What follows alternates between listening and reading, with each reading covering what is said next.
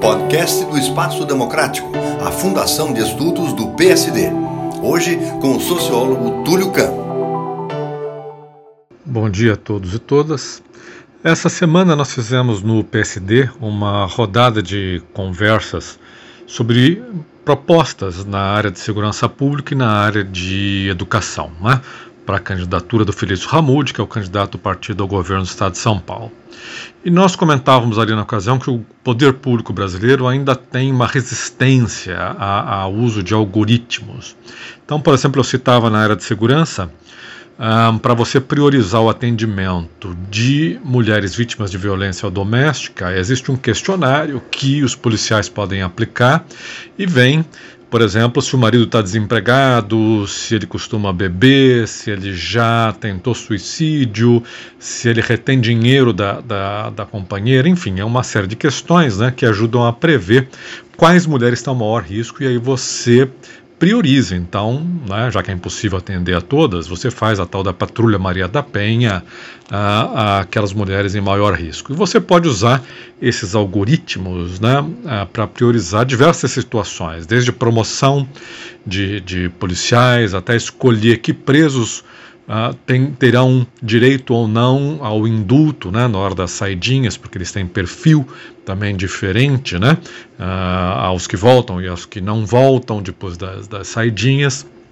Uh, e na área da educação, nós estávamos analisando o problema da, do absenteísmo. É muito grande o número de professores que faltam às aulas e o número de alunos que faltam às aulas.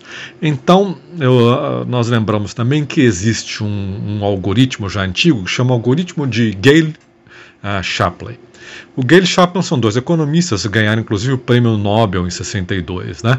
E, e eles apresentaram o famoso caso do matrimônio estável. Então vamos dizer assim: você tem uma lista de homens e uma lista de, de mulheres, cada um tem uma ordem de preferência das pessoas que gostam e uh, uh, esse algoritmo uh, ele escolhe uma matriz ótima, né? Ótima principalmente da, da, da parte de quem está propondo em primeiro lugar. Né?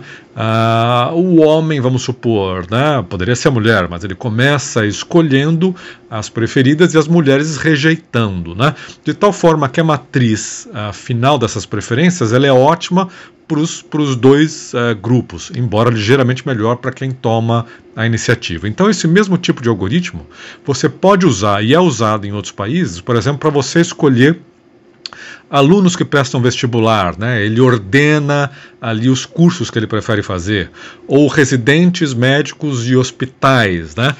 Também uh, os dois têm ordens de, de preferências, os residentes preferem determinados hospitais, determinados hospitais preferem residentes com determinados perfis e assim por diante.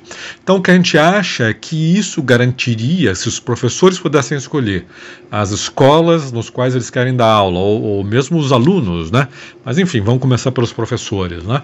E as escolas estabelecessem seus critérios, enfim, uh, aceitando ou rejeitando essas preferências, a gente teria no final uma matriz ótima, quer dizer, alocando aquele professor, por exemplo, para uma escola que é mais próximo da sua residência. Esse é só um, um, um exemplo, não vou me estender demais, mas de como os algoritmos podem ser e devem ser utilizados pelo, pelo poder público para você minimizar Uh, vários desses, desses problemas. Né? No caso aqui, a falta uh, excessiva de professores em sala de aula, por exemplo, porque está numa escola que não gosta, que é muito longe da sua casa e, e eventualmente teria alguém que gostaria até de, de, de, fazer essa troca, enfim.